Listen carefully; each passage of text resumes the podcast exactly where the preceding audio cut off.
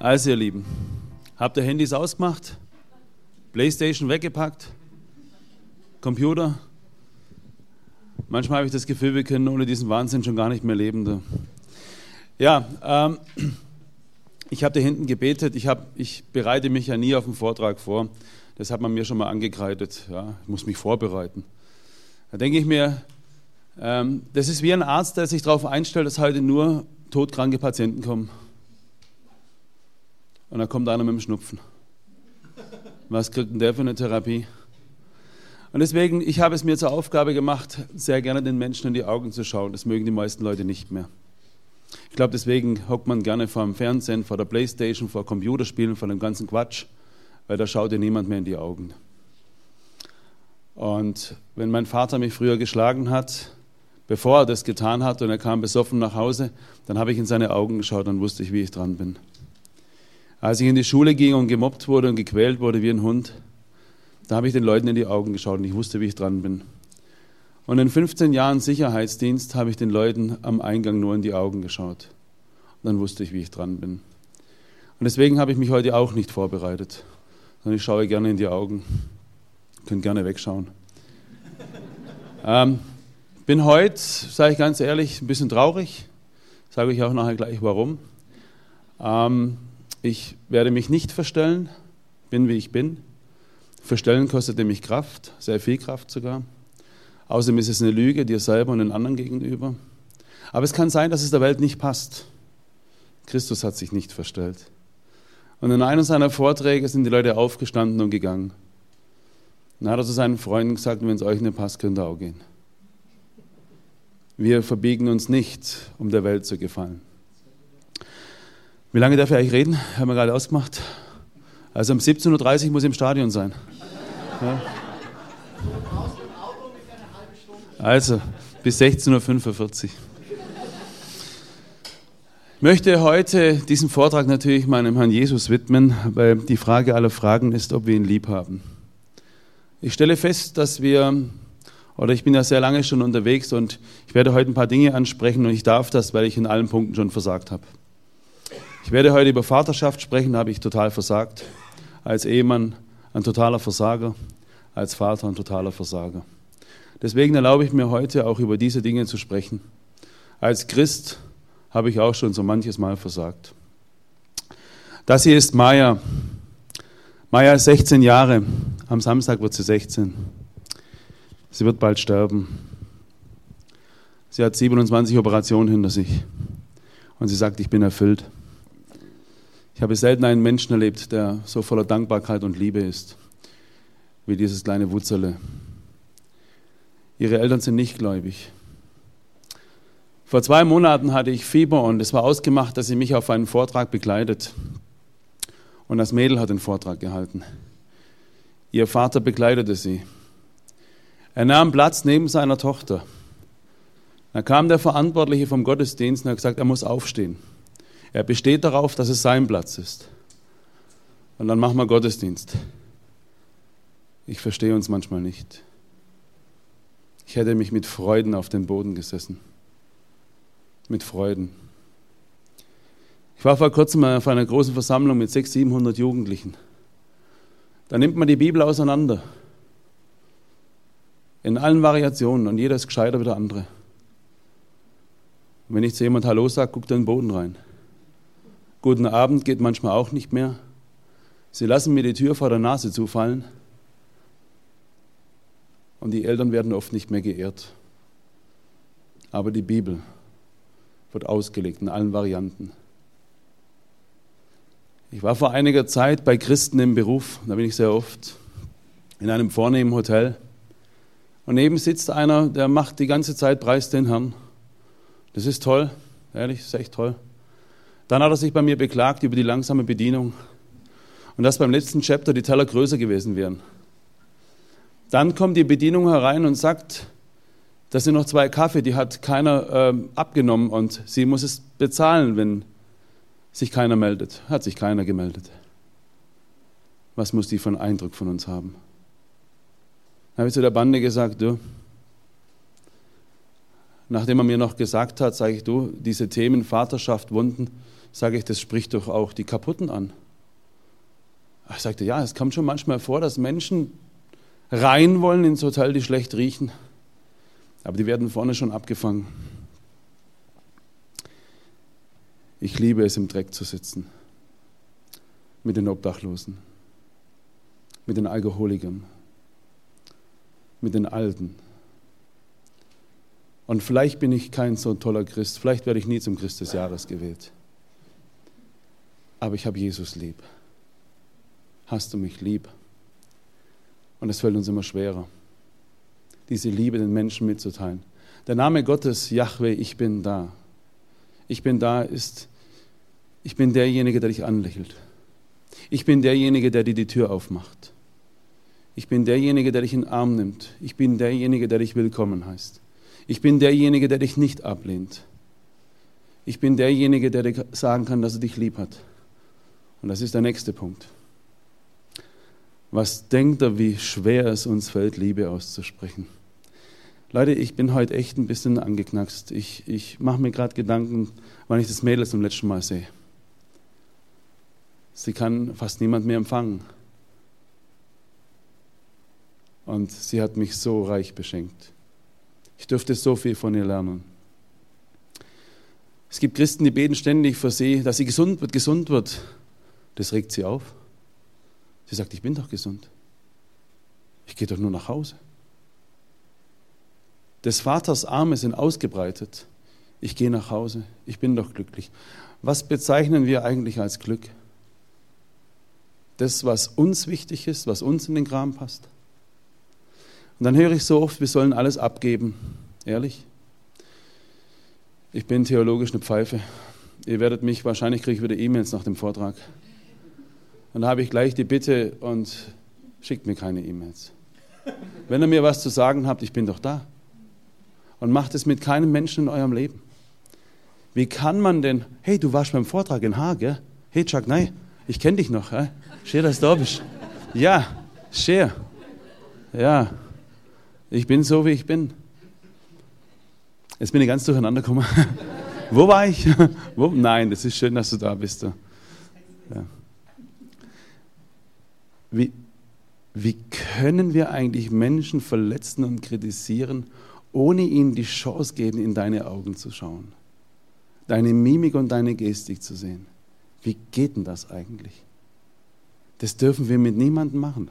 Seht ihr, ich kann einiges aushalten, aber manche vielleicht nicht. Ich bin da. Der den Gott in sich trägt, trägt auch den Namen Ich bin da. Und nicht ich bin derjenige, der von weit weg E-Mails schreibt und dich verletzt. Ich bin da. Immer wieder höre ich von Christen, wir müssen abgeben. Alles, was uns schwer ist, müssen wir abgeben. Jetzt bin ich theologisch eine Pfeife. Aber als kleiner Bub mit sechs, sieben Jahren habe ich gehört von Jesus in einem Jesus-Film, wer mir nachfolgen will, soll sein Kreuz auf sich nehmen. Und vor kurzem hat ein bedeutender Christ, der viel getan hat, der auch wirklich in den Dreck dieser Welt geht, der hat mich gefragt, du und ich, sollen wir bis vor die Tore der Hölle gehen? Zu den Drogensüchtigen, zu den Kaputten, zu den Verbrechern? Dann habe ich gesagt, natürlich. Später habe ich mich gefragt, will ich das eigentlich? Das bedeutet ja, dass Leute sauer auf mich sind.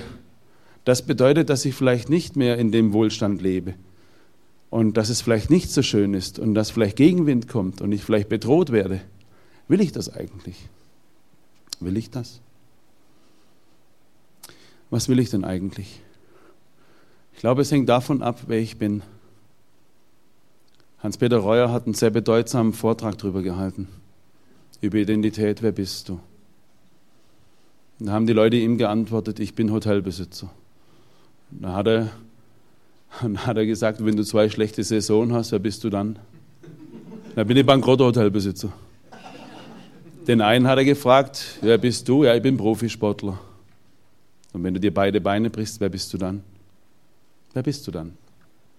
Seht ihr, immer wieder gucken wir, was die Welt von uns denkt und es geht in die Hosen, das garantiere ich euch. Da wird es immer wieder Menschen geben, die dich gar nicht lieb haben, die dich vielleicht sogar verachten, denen du total egal bist. Manchmal frage ich mich selber, wer bin ich denn überhaupt? Und manchmal denke ich mir, eigentlich, aber eigentlich gibt es eigentlich gar nicht, eigentlich habe ich so viel in meinem Leben erreicht und ich kann stolz auf mich sein. Und da habe ich Tage, da bin ich in absoluter Dunkelheit. In absoluter Dunkelheit. Und dann frage ich Gott, guck mal, die Welt hat meine Sehnsucht nicht gestillt. Das schaffe ich nicht mal selber, obwohl ich mich selber einigermaßen kenne. Wer bin ich denn für dich? Und da steht in Jesaja 43, du bist kostbar und wertvoll, weil ich dich lieb habe.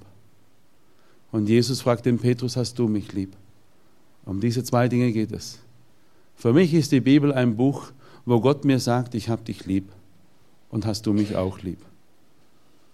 Das ist alles. Und ich habe das Gefühl, wir machen das immer komplizierter. Die meisten können ihren erwachsenen Kindern keine Liebe mehr aussprechen. Ach, das wissen die schon. Und wir schaffen es nicht mehr. Wir loben Gott, wir machen die Patschehändchen in die Höhe, aber uns fällt schwer, Nähe zuzulassen mit diesen Händchen. Manchmal machen wir lieber so. Ich war viele Jahre als Profi äh, prominenten Bodyguard unterwegs. Ich war oft in München im Café Roma, Schumann, äh, in sämtlichen äh, tollen Veranstaltungen, Bussi hier, Bussi da. Da war Nähe da. Und die Leute waren Lichtjahre voneinander weg. Wer bist du eigentlich? Und wer ist Gott eigentlich für mich? Gott ist für mich ein Vater, den ich nie so richtig hatte. Er ist der Papa aller Papas. Er ist mein Freund, aber ich habe auch Ehrfurcht vor Gott. Heute höre ich bloß nur, Gott ist mein Kumpel, Jesus mein bester Freund. Was ist mit der Ehrfurcht? Da darf man gar nicht mehr davon reden. Das steht aber auch in der Bibel drin. Ich habe Ehrfurcht vor Gott. So hat man mich erzogen. Und das finde ich auch gut so. Mein Leben war nicht einfach. Ich habe Gott kennengelernt im Alter von fünf Jahren. Und da gibt es schon wieder ein kleines Problem. Ich habe bis zum 14. Lebensjahr im Schlafzimmer meiner Eltern geschlafen. Ich habe Jesus durch ein Jesusbild kennengelernt, als ich fünf Jahre alt war. Und da kommen schon die E-Mails. Wir dürfen keine Bilder haben. Leute, ich sage es euch ganz ehrlich, es interessiert mich so viel, wie in China ein Reisbeutel aufplatzt. Wie soll Gott mit einem Fünfjährigen reden, der geschlagen, gedemütigt wird, getreten wird, der verachtet wird? Wie soll er mit ihm reden? Mit einer großen, dicken Luther-Einheitsübersetzung? Wisst ihr das, wo ich das Bild gesehen habe, ich mich gefragt habe, wer ist der Mann mit den Löchern in den Händen? Und warum guckt er mich so liebevoll an? Wisst ihr, was ich gemacht habe, wenn die Welt mich geplagt hat? Da bin ich Wange an Wange mit diesem Bild. Und ich weiß, ich bin da, war da. Die Welt sagt, hier ist nicht, ich bin da. Das will er ja gar nicht haben. Aber kann Gott, wenn er den Christian in seiner Predigt inspiriert, nicht auch einen Maler inspirieren? Einen Bildhauer? Einen Gärtner? Einen Architekten? Wer sind wir eigentlich? Dass wir immer und immer wieder so vieles in Frage stellen. Und dann bin ich in die katholische Kirche oder kriege ich auch E-Mails. Wie kann ich als Christ in die katholische Kirche gehen? Bitte tut mir einen Gefallen, ich werde von Leuten mit E-Mails überschüttet. Ich will nicht mehr leben, ich kann nicht mehr leben, meine Eltern schlagen mich, ich will nicht mehr leben aus dem, dem Grund. Bitte kommt man nicht mit Diskussionen, was alles wieder theologische Ansichten ihr habt. Ich, ich habe die Diskussionen mit Schwerstverbrechern nicht. Mit Rechtsradikalen habe ich sie auch nicht. Mit den türkischen Jugendgangs, wo ich in München zusammen war, auch nicht. Mit Alkoholikern auch nicht. Nur mit Christen. Nur mit Christen. Aber hat Christus uns, hat uns ein neues Gebot gegeben. Habt einander lieb, wie ich euch lieb habe. Das ist alles. Ich, ich begegne euch heute in Liebe hier. Ich mache das nicht, damit ich fünf Bücher mehr verkaufe. Wenn einer nichts hat, soll er es mitnehmen, ist mir auch wurscht. Gott wird mich schon versorgen. Ich mache das aus Liebe. Ich mache das aus dem Grund, was die Dame mir heute gesagt hat, deren Leben sich nach 40 Jahren verändert hat. Wie der Papa, der mit seinem Sohn da sitzt und das Buch liest und sie miteinander weinen. Deshalb mache ich das, weil Freude im Himmel ist. Ich mache das nur für Jesus, für wen denn sonst? Diese Ärmchen, die das Mikrofon halten, die werden eines Tages nicht mehr da sein. Aber die Liebe bleibt. Die Liebe. Zu Hause sitzen die Alten, die warten darauf, dass ihr sie besucht. Und wir kommen nicht mehr. Zu Hause wartet dein Nachbar. Er wartet, dass du endlich kommst, weil er die Kraft nicht hat. Und wir kommen nicht mehr. Es warten vielleicht eure Geschwister. Oh, Geschwister. Nein, nicht Geschwister im Herrn meine ich jetzt. Die nimmt man manchmal leichter in den Arm als die eigenen Geschwister.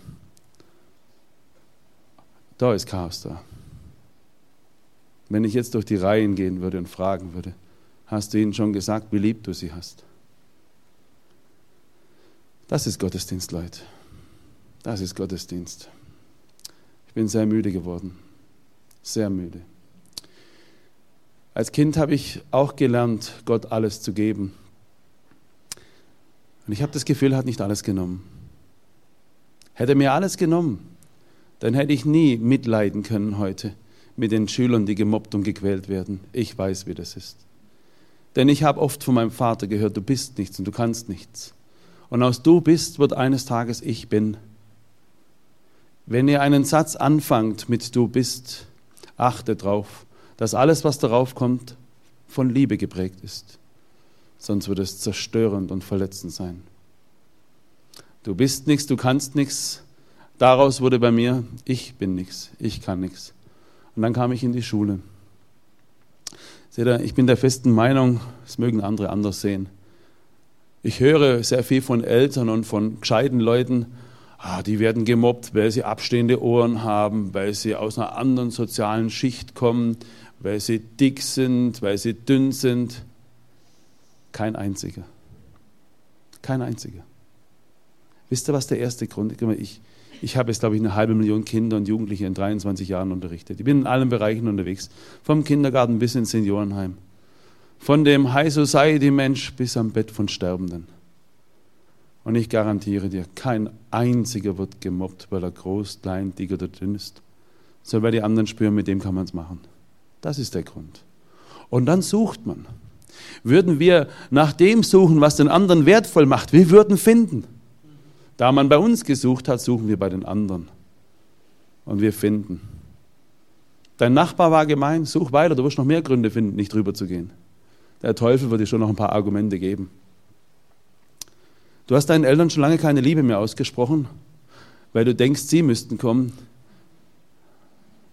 Der Teufel wird dir noch ein paar Argumente geben. Mir hat er auch viele gegeben und ich Depp bin drauf reingefallen. Deine, du wartest auf deine Geschwister, ihr seid im Streit, sprichst keine Liebe aus, ich garantiere dir, der Teufel gibt dir Futter. Aber Christus sagt, liebt einander. Und ich habe mich oft gefragt, dieser Jesus, der fragt Dinge, wo er eigentlich weiß. Wie, wie, wieso geht er eigentlich in eine Zimmermannslehre? Der hat alle Zimmerleute geschaffen. Wieso fragt er die Jünger von Emaus, was war in Jerusalem? Warum macht er das? Warum fragt er die Menschen, wer bin ich für euch? Warum macht er das? Er sieht doch bis zum Grund unseres Herzens. Warum macht er das? Warum fragt er den Petrus, hast du mich lieb? Warum? Ich glaube, ich weiß es. Aus dem Grund, warum ich meine sechsjährige Tochter immer wieder frage, hast du den Papa lieb? Ich weiß es. Ich brauche das. Christus hat es gebraucht bin mir sicher, ein Vater braucht es. Warum hört Jesus von seinem Vater nach der Taufe, du bist mein geliebter Sohn? Er wusste es doch, er ist doch eins mit dem Vater. Weil es wichtig ist, dass wir unsere Söhne und Töchter loben und ehren. Aber diese Welt sagt mir, das ist nicht mehr wichtig. Das wissen die. Jesus wusste es auch. Und trotzdem wollte er es hören. Er hat es von seinem Vater gehört und hat es von Petrus gehört dann brauchen wir es auch. Und dann brauchen es die Menschen um uns herum auch. Ihr wollt mal einen gescheiten Gottesdienst machen? Geht nach Hause. Ruft eure Geschwister an. Geht zu euren Kindern.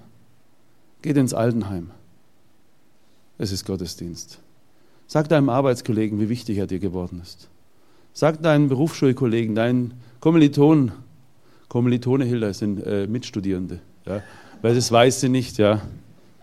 Manchmal nehmen wir so gescheite Wörter auch, weil wir sind ja manchmal vor gescheiten Menschen und Da machen wir dann noch so ein bisschen auch mit so Fremdwörtern und so. Wir tun uns so schwer. Vor zwei Monaten ist ein Bekannter von mir gestorben mit 27 Jahren. Einfach so, plötzlich Herzstillstand, einfach so. Und habe ich auf seine Facebook-Seite geschaut. Wisst ihr, was die Leute geschrieben haben? Es war faszinierend. Wir wollten dir noch sagen, dass wir dich lieb haben. Warum nicht davor? Wir wollten dir noch Danke sagen. Warum nicht davor? Wir wollten dir noch sagen, dass du ein toller Arbeitskollege warst. Warum nicht davor? Warum eigentlich nicht? Pray for Paris habe ich gelesen und gehört nach dem Attentat in Paris. Warum nicht davor?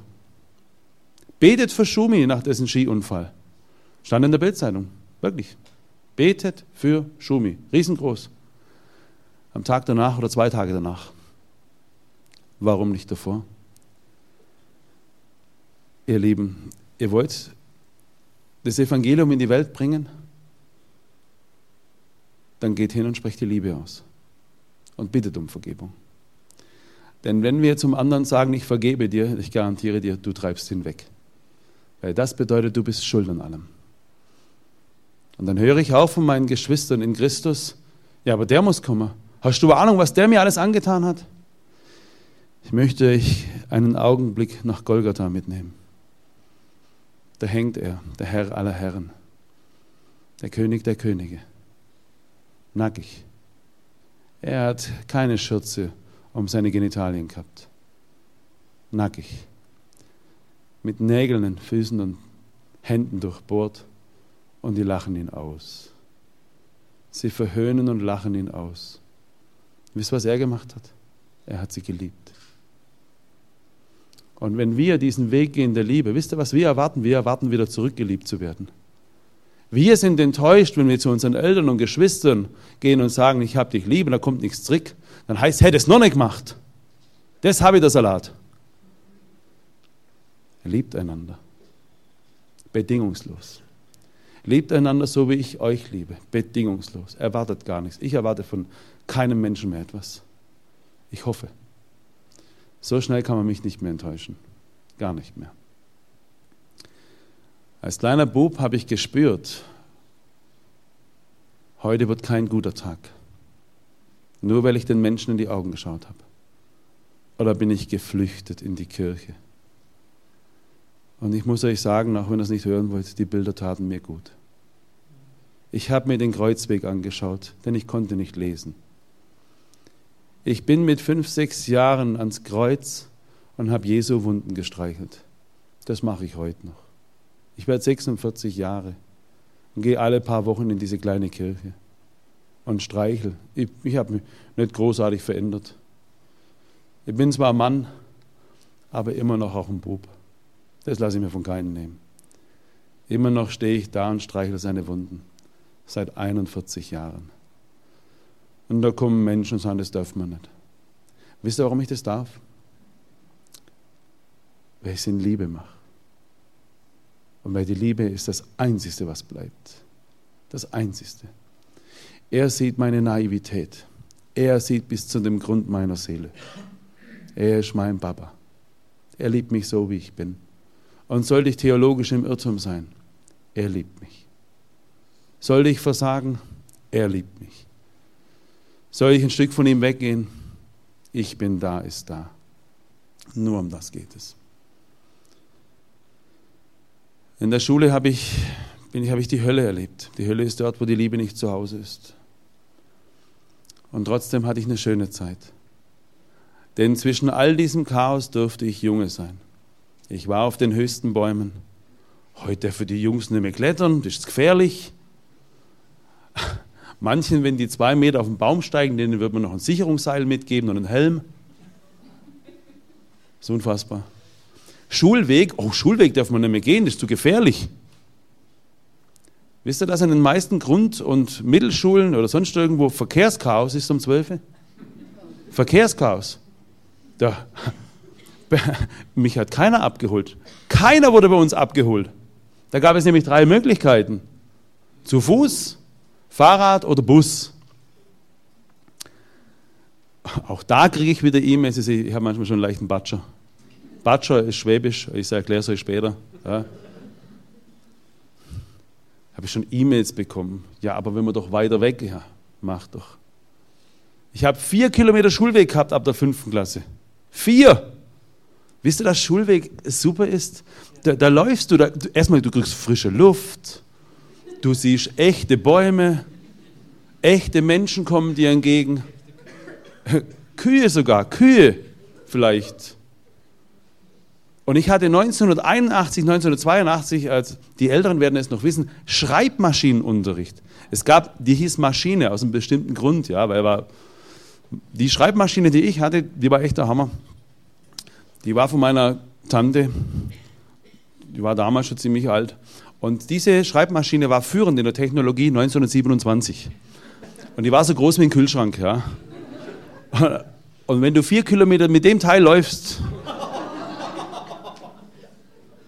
fass mal an den Oberarm. Das ist, das ist der Unterarm. Ja.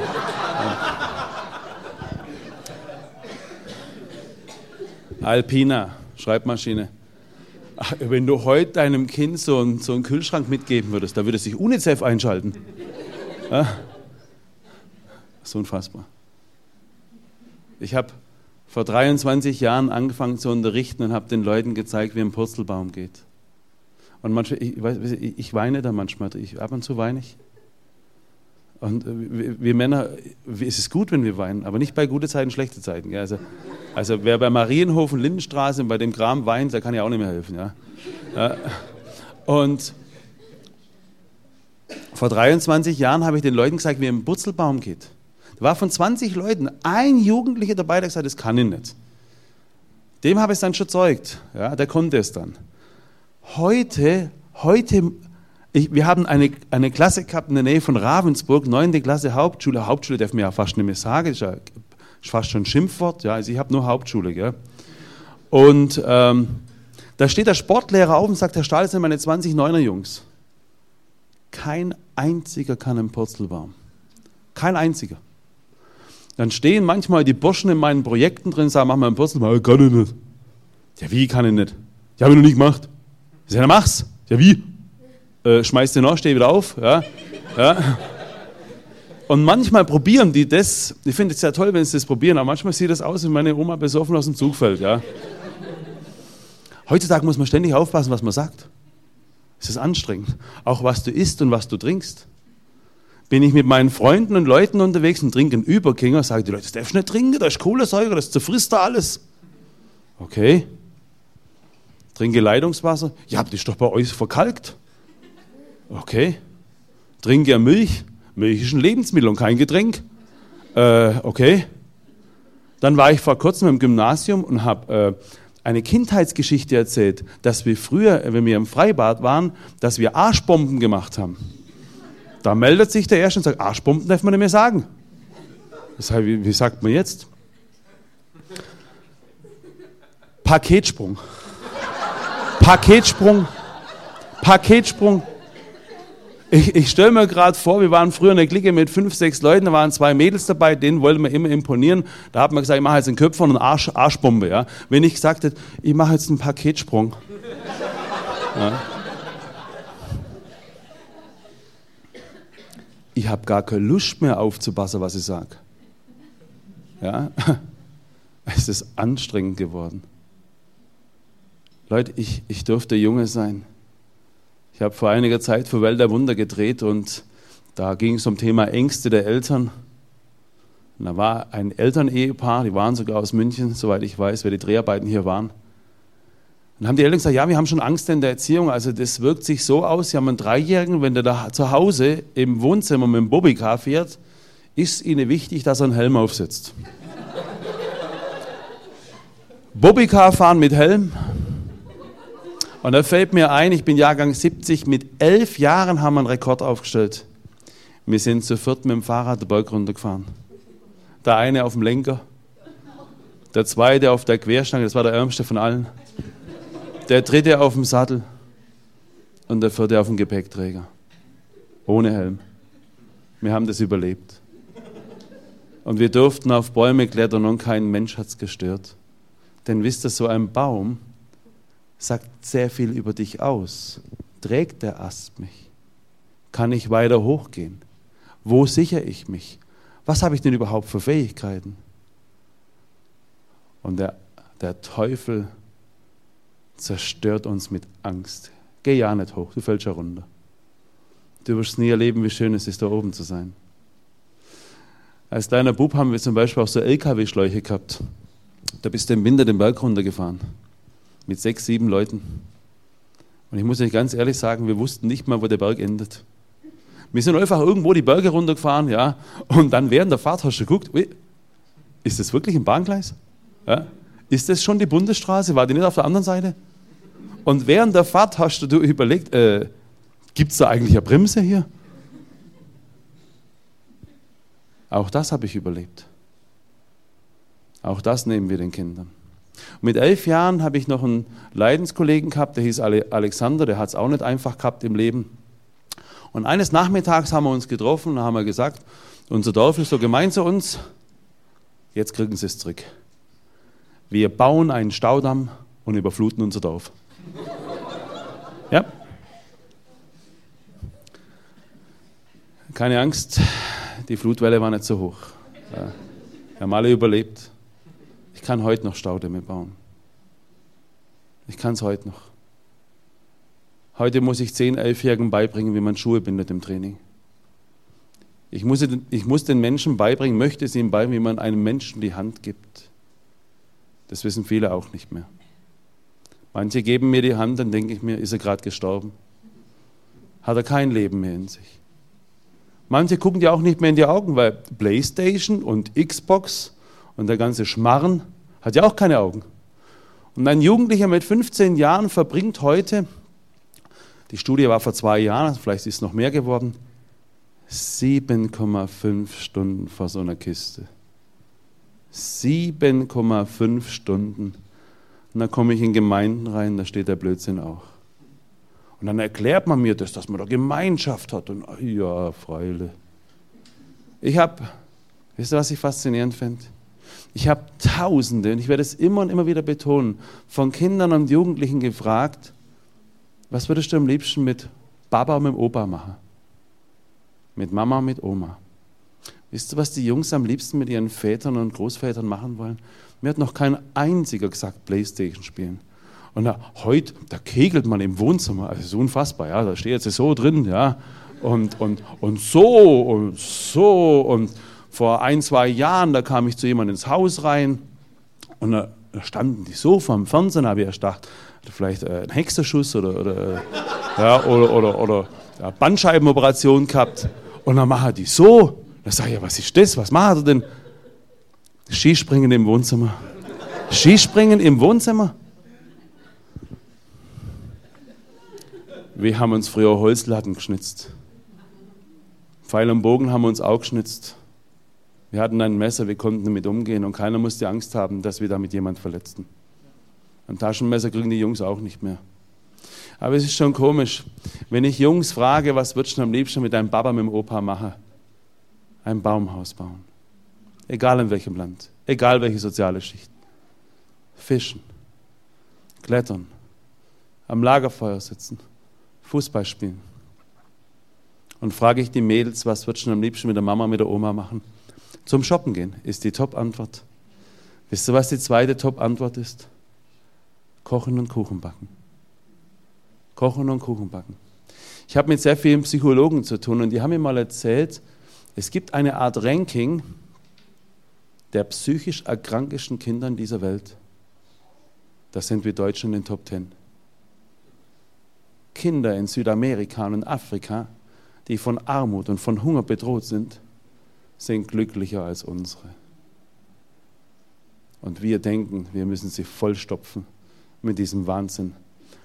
Kein einziger, kein einziger, wenn ich mit ihm im Hochseilgarten war, auf dem Abenteuerspielplatz oder beim Pfeil- und Bogenschießen, habe mich nach der Playstation und FIFA World Cup gefragt. Kein einziger. Ihre Sehnsucht wurde gestillt. Ihre Sehnsucht wurde gestillt. Und sie alle, wir alle haben Sehnsucht nach Anerkennung und Liebe. Wir alle. Ein Bub, der von seinem Papa nicht hört, dass er geliebt ist und dass man stolz auf ihn ist. Oh, da muss man ständig Erfolg haben und Erfolg. Man rast durch die Welt und Erfolg, Erfolg. Oder Jürgens, er ist ja vor über einem Jahr gestorben, der kam auch nicht zur Ruhe. Der musste mit 80 noch auf Tournee gehen. Und sein Bruder Manfred hat gesagt, immer, immer kann vernichtend sein. Ihr dürft niemals in einem Streit sagen, immer. Da treibt er die Menschen weg. Immer wenn mein Bruder Manfred ein Konzert beendet hat und war in der Garderobe, da musste er hochgehen. Er brauchte den Applaus der Menschen. Er wusste nicht, dass er wertvoll ist. Oder Jürgens wurde mal gefragt, was das Schönste in seinem Leben war. Er hat keine einzige goldene oder Platinschallplatte erwähnt. Wisst ihr, was er erwähnt hat? Das Lob meines Vaters. Das Lob meines Papas.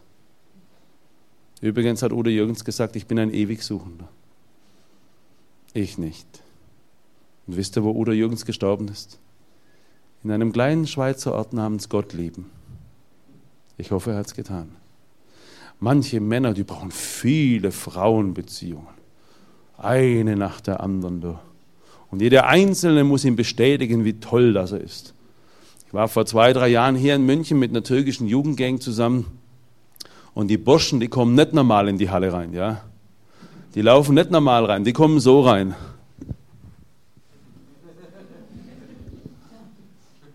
Und die, die hart sein wollen, denen hat man wehgetan. Merkt euch, alle Menschen, die mobben, alle, auch ihr, es sind nicht immer die anderen, es sind auch wir. Alle Menschen, die mobben, denen hat man wehgetan. Alle Menschen, die schlagen, denen hat man wehgetan. Die haben auch geschlagen. Deswegen gibt es nur ein Mittel, Liebe, dass diese Kette endlich zerbrochen wird. Und da kam ich da rein, so, und haben ein paar Übungen gemacht, so Reflexspiele und so. Ich zeige doch den Leuten keine aggressiven Techniken, die wissen gar nicht, wie sie mit umgehen können. Das können ja andere Leute auch nicht. Und, und da bin ich her und habe den Arm um ihn gelegt. Das kannte er nicht. Und dann guckt er mich an und sagt, hey Alter, was geht denn mit dir? Ja? Ja? Seine Erfahrung, das hast du ganz toll gemacht. Aha. Seine Erfahrung, hast du eigentlich eine Freundin? Sagt der Alter, ich schwöre, ich habe vier aktuell. Und ich habe schon jede Menge gehabt, ich kann dir mein Handy zeigen, ich habe jede Menge Nummern. Und da sage ich, du armer Kerl. Du. Der Baba hat ihn nicht gelobt, habe ich zu ihm gesagt. Und das trifft. Und da sitzt irgendwann mal die ganze Bande am Boden, waren nur zehn christliche Betreuer dabei, 30 Leute waren es ungefähr, Jugendliche. Dann habe ich meine Geschichte von meinem Baba erzählt und dann sitzt er da und weint. Und dann habe ich gesagt, Faruk, mal ganz ehrlich, wie oft hat dein Papa dich geschlagen? Dann sagt er, sehr oft. Dann sage ich ihm, wie oft hast du andere geschlagen? Sehr, sehr oft. Und dann sagt er einen Satz, den werde ich niemals in meinem Leben vergessen. Du bist der erste Mann in meinem Leben, der mich gelobt hat. Und manchmal höre ich die Gesellschaft, weg mit denen. Nein, kommt her, alle, die ihr müde und schwer beladen seid. Ich bin da. Ich will euch erfrischen. Und wir sind anstelle von Christi auf der Erde. Wir sind nicht diejenigen, die weglaufen und die abschieben und die Verletzten. Wir sollten es nicht sein ich bin da. Manche brauchen Erfolg, manche brauchen Mädels und manche machen Bodybuilding mit Spritzen und Tabletten. Und je breiter, desto größer die Wahrscheinlichkeit, dass man sie lobt und sieht. Ach, wie goldig du. Manche müssen flüchten ins Internet. Vor einem halben Jahr treffe ich einen 13-Jährigen und sage, was machst du in deiner Freizeit? Sagt er, ich baue mir eine imaginäre Siedlung. Sage, was machst du? Ah, sage, sowas habe ich auch noch nicht gehört. Du. Sage, was ist das? Sag ich, da weißt ich habe mir im Internet ein Haus gebaut. Seit ich zu Hause renoviere, weiß ich, das ist hart. Sag ich, und jetzt sind Freunde dazugekommen, ja, und jetzt sind wir, jetzt haben wir ein großes Dorf, haben wir da, jetzt haben wir sogar eine Landwirtschaft, sagt er, und eine Bäckerei haben wir auch. Sage ich, du, Hast schon mal ein Mädel gefragt, ob sie mit ihr Eis essen geht? Oh, das traue ich mir nicht, sagt er. Sag, gehst du mit deinen Kumpels auf den Bolzplatz? Ich habe keinen, es geht keiner mit. Statt wir wieder in unserer Siedlung gucken, gucken wir im Internet. 7,5 Stunden hocken unsere Kinder und Jugendliche vor diesem Wahnsinn, den sie im tiefsten Herzen gar nicht brauchen. Wir flüchten. Früher hat man sich noch angezogen, wenn man über jemanden lästern wollte, ja, dann hat man sich angezogen und ging zum Stammtisch. Heute macht man es im Internet. Oh, da kann man los Gas geben und verletzen und den Müll seines Lebens abladen. Das können wir auf Golgatha. Wir kennen keinen besseren Ort als die Milkewe in Jerusalem. Und wenn das auch nichts mehr hilft, dann betäuben wir uns. 2014 gab es 70.000 Menschen, die durch die Folgen von Alkohol gestorben sind. 70.000. Biene? Schön, dass du, ich denke mir doch gerade, ich kenne dich doch irgendwoher. Schön, dass du da bist. Ja, cool, echt. Ich bin halt so, ja, ich verstehe, du mir oh, der darf jetzt nichts, da später. Ja. Habe ich das Etikett oder das Protokoll verletzt? Ist doch wurscht. Ja. So einfach ist das. So einfach. Ich möchte euch einfach die Geschichte meines Lebens zu Ende erzählen. Wir alle brauchen Lob und Anerkennung. Ich habe es von meinem Papa nicht gekriegt. Und ich habe zwei Schwestern, die haben es auch nicht bekommen. Und ich, ich weiß, dass es heute aufgenommen wird, aber ich möchte euch einfach Ehrlichkeit halber sagen, ich liebe meine Schwestern. Aber sie haben sich alle Männer nach dem Bilde ihres Vaters rausgesucht. Alle. Der, die Eltern sind die ersten Helden ihrer Kinder. Ihr Eltern, ihr könnt tun und lassen, was ihr wollt. Ich garantiere euch, ihr werdet immer geliebt, auch wenn sie sagen, sie hassen euch auch wenn sie sich nicht mehr melden. Ihr werdet unbeschreiblich geliebter, dass ich es nicht beschreiben kann. Ja, und so war meine Sehnsucht auch. Guck mal, ich habe jetzt Mädel mit sieben und Sohn mit 22. Ich habe mir vor kurzem auch so vorgestellt, was hinter diesem Brauch steckt, wenn ein Vater seine Tochter zum Traualtar führt. Wisst ihr, was das bedeutet? ich bin der erste Liebhaber im Leben meiner Tochter. Ich bin der Beschützer. Und ich gebe sie in deinen Händen. Das bedeutet es. Lobt ihr eure Töchter. Und bitte kommt mir jetzt nicht mit Sätzen, oh, ich mag sie schon. Oh, ich habe sie gern. Ich zeige es. Die lechzen danach, es zu hören. Wie ein Hirsch lechzt nach frischem Wasser so dürstet meine Seele nach dir, mein Gott. Gott ist die Liebe und wir dürsten alle nach Liebe. So habe ich auch nach Liebe gedürstet. Bin mit 18 ausgezogen, weil mein Vater nicht mehr gepasst hat. Meine Mutter hatte keine Nerven, keine Kraft mehr zu Hause. Und so war ich dann in der Welt unterwegs. Da musste ich mit Prominenten zusammen sein. Habe mir gedacht, wenn ich mit denen zusammen bin, dann fällt vielleicht ein bisschen was von deren Glanz auf mich bis ich festgestellt habe, die sind ja die meisten auch kaputt. Nur wenn die Scheinwerfer angehen, ha, ha. Und ich habe sie erlebt in meinem Auto auf dem Rücksitz an der Hotelbar in ihren Zimmern. Und dann war ich nicht mehr so begeistert. Denen geht es ja auch nicht gut. Und ich war 15 Jahre lang mit diesen Menschen unterwegs. Ich war auf der Flucht. Mit meinem Sohn, der heuer 22 wird, habe ich leider das Baumhaus nie gebaut. Die Ehe ging damals kaputt und da war niemand anders dran schuld wie ich. Aber habe, natürlich habe ich die Schuld weggeschoben, weil mit Schuld, da können wir nicht so umgehen. Nicht mal wir Christen. Haben ein Riesenproblem mit Schuld und mit Scham. So, wir reden doch auch nicht. Guck mal, ganz ehrlich, ich habe mit Tausenden von christlichen Männern zu tun. Wisst ihr, was die meisten mir sagen? Ich habe keinen einzigen Menschen, mit dem ich reden kann. Keinen einzigen. Keinen einzigen. Und diesen Satz höre ich sehr oft. Keinen einzigen habe ich, mit dem ich reden kann. Das ist erschütternd. Ich kann nur von meinem Leben, von meiner Erfahrung sprechen. Es mag anders sein bei euch oder woanders. Vielleicht habe ich die Ausnahme getroffen. Ich kann nur von der Wahrheit sprechen. Keinen einzigen haben sie, mit dem sie reden können. Ich habe Lob und Anerkennung gesucht und habe es in der Welt nicht gefunden. Für meinen Sohn war ich nicht da als Ehemann versagt, als Vater versagt. Mein Sohn wollte sich vor acht Jahren das Leben nehmen. Ich bin schuld, kein anderer. Und ich kann heute offen frei über Schuld und Scham sprechen, weil, guck mal, dieses Kreuz steht nicht nur einfach so da, man hat ihm Nägel durch die Füße geschlagen, weil ich viele Wege nicht gegangen bin und falsche Wege gegangen bin. Nägel durch seine Hände, weil ich so viel Falsches mit meinen Händen getan habe und so viele Dinge nicht getan habe. Ich bin oft mit Sterbenden zusammen. Wisst ihr, was die am meisten bereuen? Die Dinge, die sie nie getan haben.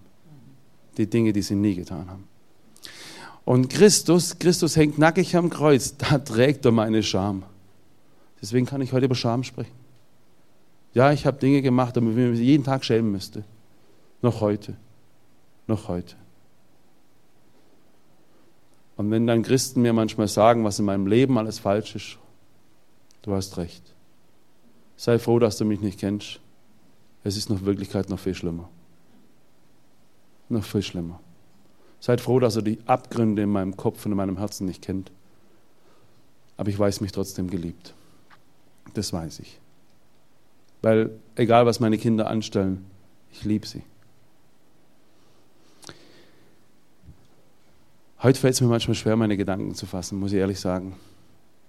Muss ich ganz ehrlich sagen. Ich, ich war auf der Flucht. Und vor acht Jahren, vor sieben Jahren, neun Jahren, das ist neun Jahre her, fahre ich durch meine Straßen durch und sehe meinen besoffenen Vater. Und in meinem Herzen war, der stirbt bald. Und dann habe ich zu Gott gesagt, ich möchte einen Frieden machen. Ich habe keine Ahnung wie. Eines Nachts habe ich geträumt, er stirbt, mein Vater. Und an diesem Morgen wusste ich, was ich zu tun hatte. Nach 37 Jahren. Ich ging in die Bude meines Vaters, in eine Kneipe, wo sämtliche Versager des Ortes lebten. Kein Mensch hat sich um die gekümmert. Wir haben alles bei uns im Ort. Katholisch, evangelisch, freikirchlich. Kein Mensch war bei den Saufbrüdern. Kein einziger. Ich bin da, war nicht da. Und dann stand ich vor dieser Bude und der Teufel hat mich nochmal attackiert. Du willst, er kommt ja sehr, äh, er ist wirklich super, super Psychologe. Was, du willst da reingehen? Der hat doch dich angespuckt. Der hat dich doch geschlagen und getreten. Der muss zu dir kommen. Ich Depp wäre beinahe auf den reingefallen. Ich habe wirklich weiche Knie gehabt, zu meinem Vater zu gehen. Wir wünschen uns eine gute Zukunft unserer Kinder, dass Ukraine sich mit Russland vereinigt. Nordkorea mit Südkorea, Palästina mit Israel. Und unsere eigenen Familien und Geschwistern sind die größte Mauer für uns. Und dann habe ich, ich weiß nicht, ich habe an einen Bibelvers gedacht, mit meinem Gott springe ich über Mauern.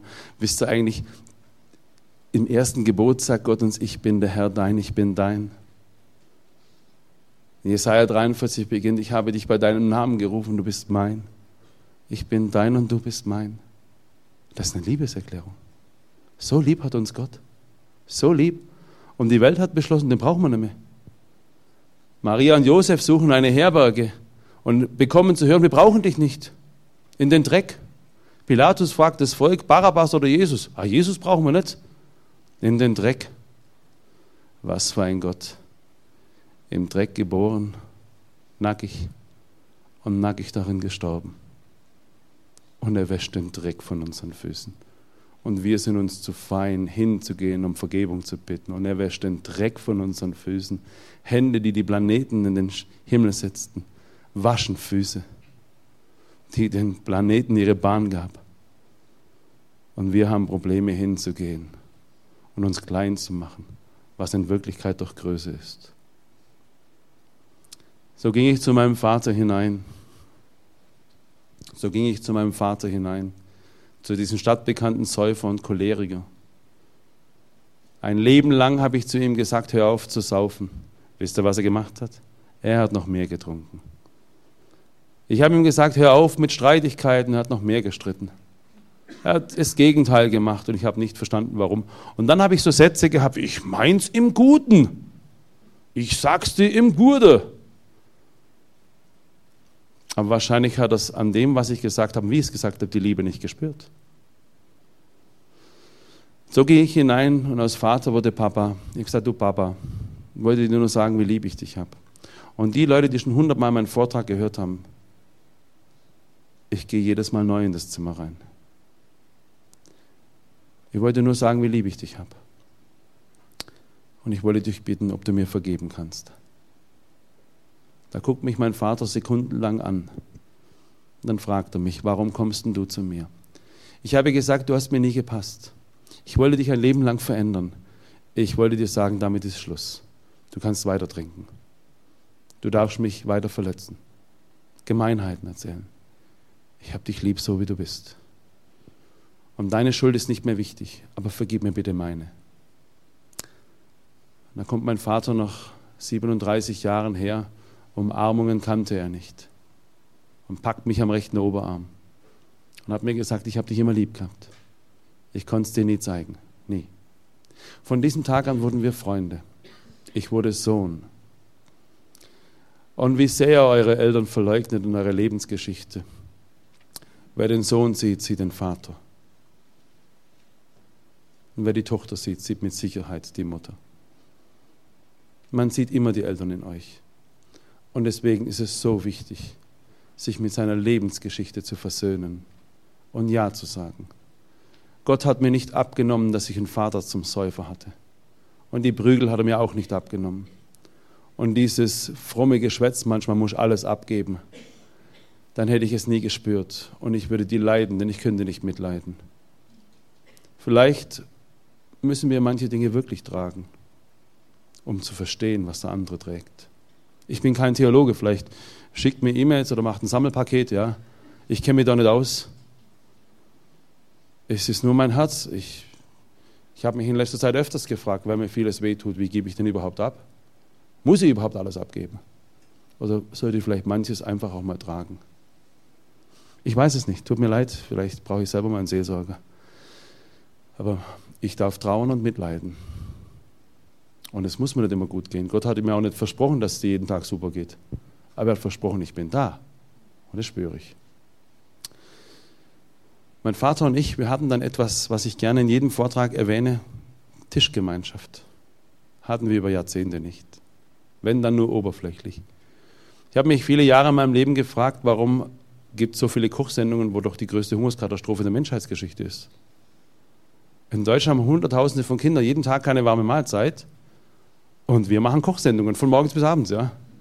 Die Welt verhungert und wir machen Kochsendungen. Karl-Heinz Böhm hat mir erzählt, heute sterben über 30.000 Kinder, weil sie kein Wasser haben. Und dann kommen Leute zu mir und sagen, ja, wo ist denn dein Gott, wenn so viel Durst und Hunger da ist? Ich sage, du, ich kenne die Antwort nicht, aber ich weiß, dass wir Milliarden ausgeben, um zu gucken, ob es auf dem Mars oder die Monde von Saturn Wasser haben. Ich habe nicht mal gewusst, dass der Saturn Monde hat. Interessiert mich ehrlich gesagt doch gar nicht. Ist mir wurscht. Und dann fragen wir Gott, warum lässt du es zu? Aber Psychologen haben herausgefunden, hinter der Sehnsucht nach Tischgemeinschaft oder hinter diesen ganzen Dingen steckt die Sehnsucht nach Tischgemeinschaft. Was macht man denn am Tisch? Man schaut sich wieder in die Augen. Manchmal berührt man sich. Der andere muss nichts sagen, weil wenn du in seine Augen siehst, weißt du, wie es ihm geht. Und er weiß, wie es dir geht. Vielleicht wollen wir das gar nicht mehr. 23 Prozent unserer Mahlzeiten nehmen wir noch mit Familie am Tisch ein. Der Rest alleine. Es ist nicht gut, wenn der Mensch allein ist. Als ich mit meinem Vater am Tisch gesessen bin, habe ich erfahren, wie er aufgewachsen ist. Er wurde von seinem Papa verprügelt. Und der Opa vom Uropa. Und wisst ihr, was ich Depp gemacht habe? Keiner konnte dem anderen sagen, ich hab dich lieb. Ich habe es auch nicht gemacht. Ich wollte es besser machen. Ich höre von Männern, ich will anders sein wie meine Eltern. Sage, allein wenn du den Gedanken schon hast, bist du schon ein Getriebener. Du sollst in Liebe leben. Nicht, um dich mit jemandem zu vergleichen. Bitte tut mir einen Gefallen, wenn ihr heute traurig seid, geht nicht einfach so raus. Ihr Männer, weint vor euren Söhnen und Töchtern. Denn eure Söhne, die kommen zu mir und sagen, du, ich werde gemobbt und da und da weil Jungs reden nicht mehr. Sie reden nur dann, wenn der Papa auch redet. Während ihr das Baumhaus baut, während ihr auf den Mond fliegt mit euren Söhnen, während ihr am Lagerfeuer sitzt und von euch berichtet, die werden anfangen zu reden. Während ihr kocht und Kuchen backt, ihr Mamas, die werden auspacken. Stillt ihre Sehnsucht und redet von euch. und dass wir auch es uns wieder gestatten, über unsere Schwächen zu reden. Vor zwei Monaten hat Klitschko nach zehn Jahren einen Kampf verloren. Einen Kampf hat er verloren. Und in den Medien stand und im Internet Verlierer, Versager, Niete. Schumi ist vor zwei Jahren verunglückt. Ein Freund der Familie hat vor kurzem Folgendes im Radio gesagt. Es könnte daran liegen, dass man nichts mehr von ihm hört, weil er in seiner Schwachheit nicht gesehen werden will. Und Jesaja schreibt 700 Jahre bevor Christus geboren wird. Er war verachtet und verlassen von den Menschen. Ein Mann der Schmerzen und vertraut mit Krankheit. Durch seine Striemen und durch seine Wunden sind wir geheilt. Er war wie ein Schaf, das vor seinem Scherer verstummte und wie ein Lamm, das zur Schlachtbank geführt wurde. Gott präsentiert sich in all, unsere, in all seiner Schwachheit. Und wir haben Probleme mit Schwäche. Wisst ihr, dass es Stärke ist? Wenn er euren Söhnen sagt, du, ich wurde auch gemobbt. Du, in meinem Leben ist auch nicht alles glatt gelaufen. Mich hat auch mal ein Mädel verlassen. Ich habe mal geklaut. Vor kurzem einen Italiener gehabt, ich nenne ihn Giovanni, kam zu mir her und hat gesagt, ja, mein 14-jähriger Sohn, Katastrophe. Ich sage, ja, was ist denn los? Ah, die Polizei hat ihn heimgebracht. Er hat geklaut, einen Joint hat er dabei gehabt. Ich schäme mich für meinen Sohn. Sei Giovanni, hast du auch mal geklaut? Ja, aber man hat mich nicht erwischt. Ja? Ja? Hast du mal geraucht? Ja, nicht wenig. Hast es deinem Sohn schon erzählt? Bist du wahnsinnig, hat er gesagt. Warum nicht? Warum nicht? Ich, ich ermutige euch Männer, Großväter, macht es. Zeigt, dass wir nicht immer die Stärksten und die Tollsten sein, die Schönsten sein müssen. Zeigt, dass ihr Mensch seid. Christus war vollkommen Mensch, der hat groß und klein machen müssen. Der hat geschwitzt, der hat nach Schweiß gerochen. Und das nimmt man ihm manchmal so ein Stück weit weg. Er war vollkommen Mensch, vollkommen Gott. Wir dürfen Mensch sein. Vergesst es bitte nicht, mit all unseren Schwächen. Als ich von meinem, übrigens, mein Papa hörte auf zu trinken, nachdem ich nichts mehr sagte. Er fing an zu beten, als ich ihn nicht mehr darum bat. Er machte mit sämtlichen Menschen Frieden. Und am Schluss, als ich ihn das letzte Mal lebendig sah, habe ich ihm gesagt, wie lieb ich ihn habe. Und dann hat er so getan, als hätte er es nicht gehört. Dann habe ich so laut geschrien, dass die Leute auf der Straße hörten. Und ich habe ihn geküsst. Schämt euch nicht. Kommt euch nicht komisch vor, wenn eure Eltern oder Kinder küsst und eure Geschwister. Fangt heute mit an. Ein Kuss bedeutet, jetzt passt nichts mehr zwischen uns. Wir gehören zusammen. Vergebung und Versöhnung, ich bin ja kein Theologe, aber Vergebung ist das eine. Versöhnung ist Annahme, du gehörst wieder dazu. Nichts bringt uns auseinander. Und dann habe ich meinen Vater ein letztes Mal in der Leichenhalle besucht. Möchte euch gerne ganz kurz mitnehmen, weil es mir heilig und wichtig ist. Gebt mir noch zehn Minuten, dann bin ich weg. Als kleiner Bub hatte ich nicht die Titel, die ich heute habe. Buchautor, VIP-Bodyguard, Gewaltpräventionsdingen, so wie das heißt, der Schmarrn da, kennen wir gar nicht aus, diese geschwollenen Worte. Wir haben manchmal keine Worte mehr, wie man liebevoll miteinander umgeht. Immer so Fachausdrücke. Du. Und als, als ich ein kleiner Bub war, hat mein Papa mich Mickey genannt. Und ich erzähle es erst seit kurzem, weil je mehr mein Herz, mein Männerherz heil wird, desto mehr denke ich auch in die Dinge, die schön waren. Ich bin in diesem Prozess seit neun Jahren als ich den Vater, meinen Vater anfing zu ehren und die Liebe auszusprechen, habe ich eine ganz andere Beziehung zu Gott, dem Papa. Und manchmal, wenn mein Vater besoffen heimkam, er war nicht ganz besoffen, sondern halb besoffen, und meine Mama war nicht da, dann haben wir im Hausgang in dieser alten Hütte Fußball gespielt. Und damals war es so, wenn du tapeziert hast, da hat man nicht die Tapeten runtergemacht, so mit so einem Spezialdingens da. Du hast drauf tapeziert. Drauf und noch eine Schicht drauf. Und bei uns war so eine Schicht Tapeten drauf, ja. Und du hast dich gewundert, der Raum wird immer kleiner. Warum eigentlich? Ja, war doch mal größer. Da haben wir die Tapeten weggeschossen. Oh, das war so schön. Und wenn mein Papa sich rasiert hat, dann habe ich den beobachtet. Wir rasierten sich mein Papa und mein Opa. Das habe ich genossen, wenn die sich nass rasierten. Ich frage heute 15-, 16-jährige Jungs, ist kein Spaß. Hat dein Vater dir schon gezeigt, wie man sich rasiert? Wisst ihr, was die machen? Die weinen. Sie weinen. Sie weinen nicht, weil sie die äh, PlayStation Teil 15 noch nicht haben. Und FIFA World Cup 3000 äh, oder wie der Blödsinn heißt. Und mein Kraft und dein Kraft und unsere Kraft und GTA und AOK, diese ganze, ja. Äh. Sie weinen, weil ihre Väter nicht da sind, weil sie ihnen noch nie gezeigt haben, wie man sich rasiert. Ich frage Mädels, hast du den Kuchen gebacken? Da kommen Tränen. Ich habe bei meinem Papa, wenn er besoffen auf dem Sofa lag, mal geguckt, wie viele Muskeln er hat. Weil früher als Jungs haben wir uns gestritten in der Schule, wer der stärkste Papa hat. Und wisst ihr, was ich auch mit meinem Papa gemacht habe? Ich erzähle das seit drei Wochen. Und manche warnen mich, das darfst du nicht sagen. Und so, ach, dann mache ich es erst recht. Als ich mit meinem Papa so sieben, acht Jahre alt war, wir sind spazieren gelaufen manchmal. Da haben wir Wettpinkeln gemacht. Wir haben geguckt, wer am weitesten brunzen kann. Ich weiß, das darf man vielleicht unter Christen nicht sagen, aber ich habe es nie wieder gemacht. Hätte ich heute die Chance, ich würde es wieder tun. Ich glaube, heute würde ich sogar gewinnen. Ja? Ich habe mit meinem Papa, mit meinem Papa habe ich Dracula-Filme angeschaut und dachte, FSK 6, das hat kein Menschen oder FSK 8, kein Menschen interessiert. Wir haben früher ein bisschen Fußball angeschaut, wenn Muhammad Ali geboxt hat und Dracula. Und mein Papa hat genauso Angst gehabt wie ich. Wir haben unter das Bett nachgeschaut, dort der Dracula liegt, ja.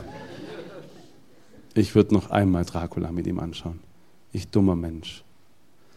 Ich habe meinem Papa, als ich in der Leichenhalle war, habe ich noch einmal nach seinen Muskeln geguckt.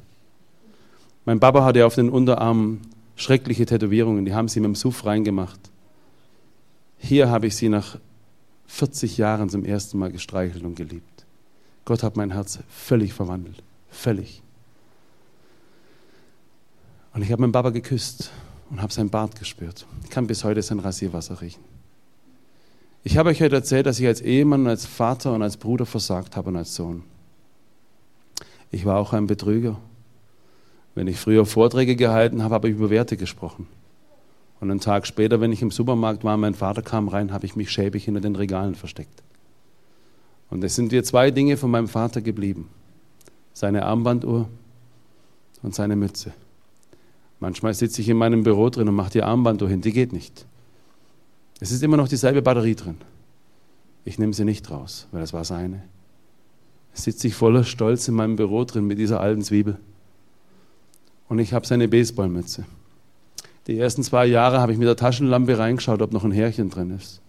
Dem Menschen, den ich ein Leben lang aus dem Weg gegangen bin. Und die letzten vier Jahre schnüffle ich rein, um ihn zu riechen. Was für ein dummer Mensch ich war. Als ich anfing zu lieben, veränderten wir uns beide. Ich glaube, deswegen hat Christus gesagt, sieh, ich mache alles neu, weil er die Liebe ist. Und es ist nicht wichtig, was zurückkommt, gar nicht, sondern was ihr ausspricht und was ihr gebt in Liebe. So möchte ich zum Schluss kommen. Es sind mir vier Dinge, die ich in den letzten zwei, drei Jahren versucht, den Leuten zu erklären. Die sind mir geblieben. Das erste ist die Versöhnung Gottes. Gott reicht uns seine Hand in seinem Sohn. Er nimmt uns so an, wie wir sind. Er guckt nicht, was wir alles falsch gemacht haben. Er sehnt sich nach uns und er sehnt sich nach unserer Liebe. Gottes Vergebung in, durch und mit Christus. Das zweite ist, vergib dir selber. Warum schleifst du etwas mit dir rum, was er schon getragen hat? Vergib dir. Ich spreche nicht vom Schmerz dieser Welt, mit jemandem mitzuleiden, das auszuhalten, aber deine Schuld, gib sie ihm. Das dritte ist, vergebt allen Menschen, die euch wehgetan haben. Vor über fünf Jahren ist ein junger Mann mit überhöhter Geschwindigkeit statt 70 mit 150 in das Auto meiner Frau gefahren. Er tötet unsere Freundin, eine Mutter von fünf Kindern und stürzt unser Leben in Abgründe. Meine Frau kämpft um ihr Leben, bricht sich über 50 Knochen, hat innere Verletzungen und drei Liter Blutverlust. Der junge Mann, der das getan hat, ist ohne Vater aufgewachsen. Nie hat er gehört, du bist toll, du bist geliebt. Er musste rasen, rasen, rasen, rasen. Ich bin eine Woche später zu ihm hin, habe ihn in den Arm genommen. Ich habe ihm vergeben. Ich habe mich nicht versöhnt. Ich habe ihm vergeben. Ich bin frei. Und die zwei, drei Batscher, die ich seit fünf Jahren habe, die habe ich immer noch. Bis jetzt noch. Wenn ich das Martinshorn höre, egal wo ich bin, sorge ich mich um Menschen, die ich liebe. Ich habe seit fünf Jahren den Ton meines Telefons aus, weil alle Todesnachrichten von Freunden und Familie bekam ich übers Handy. Dann habe ich gesagt, dann machen wir jetzt mal aus die Kiste. Sie sterben trotzdem. Das dritte ist, ich komme seit über fünf Jahren nach Hause mit demselben Satz, ist alles okay. Ich möchte euch auch in meiner Schwachheit und in meinen Wunden heute begegnen, weil Christus es auch getan hat. In meinem Leben ist noch vieles nicht in Ordnung. Aber ich habe keinen Hass gegen diesen jungen Mann. Und das vierte ist, wo ihr schuldig geworden seid, bittet um Vergebung. Eine Einladung an diese Welt, ich, ich lehne dich nicht ab. Eine Einladung an deine Familie, Nachbarn und Arbeitskollegen. Es ist so schön. Und wenn er heute nach Hause kommt, dann bitte ich euch um etwas. Nehmt euch euer Fotoalbum, auch wenn es weh tut. Hockt euch mit eurer Familie zusammen. Dann werdet ihr etwas Grandioses über euch erfahren. Und ihr werdet so viele Tische sehen wie noch nie in eurem Leben. Hier wird die Sehnsucht nach Tischgemeinschaft gestillt. Wisst ihr warum? Hochzeiten finden an einem Tisch statt. Leichenschmaus an einem Tisch. Taufen an einem Tisch. Es gibt Frühstückstische, Mittagtische, Abendtische, runde Tische, Kabinetttische, Stammtische, Wickeltische. Und überall entsteht Nähe. Habt Nähe zu den Menschen und rennt nicht weg vor ihnen. Ihr Lieben, sprecht die Liebe aus. Es ist nicht wichtig, was zurückkommt. Ich habe drei Dinge, die ich euch empfehlen kann. Hier sind über 100 Geschichten drin, auch die Geschichte von Maya. Ich habe eine Bitte an euch. Maya hat momentan schreckliche Albträume. Vielleicht betet er für sie. Dann haben wir letzte Woche mit Hensler einen Film rausgebracht über mein Leben und meinen Dienst, auch übrigens auch hier in München an einer Schule mitgedreht. Und das Buch, das euer Leben ein Stück weit verändert hat, Vatersehnsucht. Und hier spreche ich auch komplett über mein Versagen. Habe da kein Problem damit. Leute, ich war heute sehr berührt schon bei der Herfahrt. Und ich habe mich nicht verstellt. Kann sein, dass es ein paar Leuten nicht gepasst hat. Da bitte ich um Vergebung. Für das, was nicht gepasst hat, für das, was gepasst hat, bitte ich nicht um Vergebung. Weil ich muss mir für nichts entschuldigen, was in Liebe gemacht wurde. Ich möchte zum Schluss beten für uns alle.